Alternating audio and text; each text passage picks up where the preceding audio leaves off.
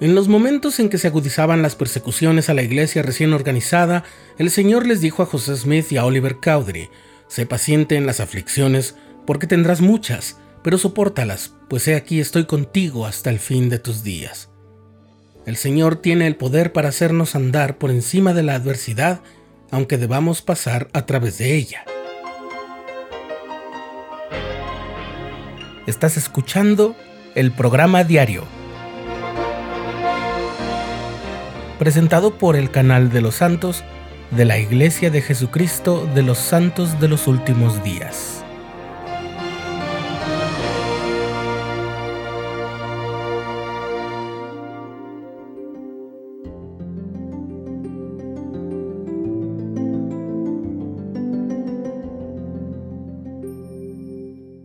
En la revelación registrada como la sección 24 de Doctrina y Convenios, el Señor le dice al profeta José Smith, He aquí, fuiste llamado y escogido para mi ministerio, y te he elevado de tus aflicciones y te he aconsejado, de manera que has sido librado de todos tus enemigos y de los poderes de Satanás y las tinieblas.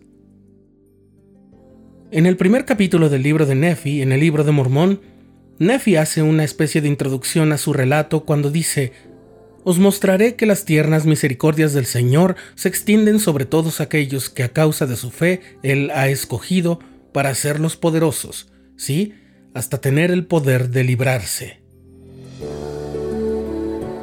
En un discurso de conferencia general, el elder Ángel Abrea de los 70 recordó que las tribulaciones, las aflicciones y las pruebas nos acompañan continuamente en nuestra jornada por este segmento de la eternidad, tal como lo dijo el Salvador en el mundo tendréis aflicción.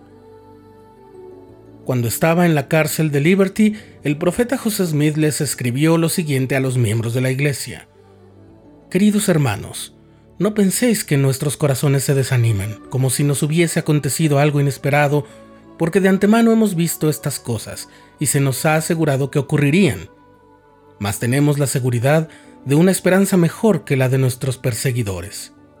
Por tanto, Dios nos ha fortalecido nuestros hombros para llevar la carga. Nos gloriamos en la tribulación porque sabemos que Dios está con nosotros y que es nuestro amigo y salvará nuestras almas. Esta carta se puede encontrar en enseñanzas del profeta José Smith. El recordar que el Señor nos ha sostenido en las tribulaciones pasadas y que nos ha elevado sobre nuestras aflicciones es mantener ardiendo la llama de un testimonio que puede alumbrar nuestro camino en el valle de sombra de muerte, como lo dice el salmista, y hacer que no temamos mal alguno. Por eso, después de declararle eso al profeta José Smith, el Señor le dice, Sé paciente en las aflicciones porque tendrás muchas, pero sopórtalas, pues he aquí, estoy contigo hasta el fin de tus días. Si recordamos cómo nos ha protegido antes el Señor, es un poco más fácil desarrollar paciencia. Nuestras mentes están diseñadas para detectar patrones.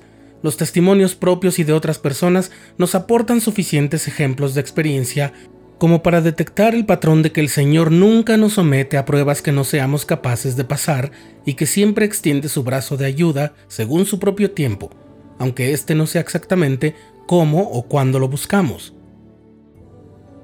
Así, cuando nos enfrentamos a la adversidad, todos estos testimonios resuenan para confirmarnos que si somos pacientes, la ayuda divina llegará, según la voluntad y los tiempos del Señor.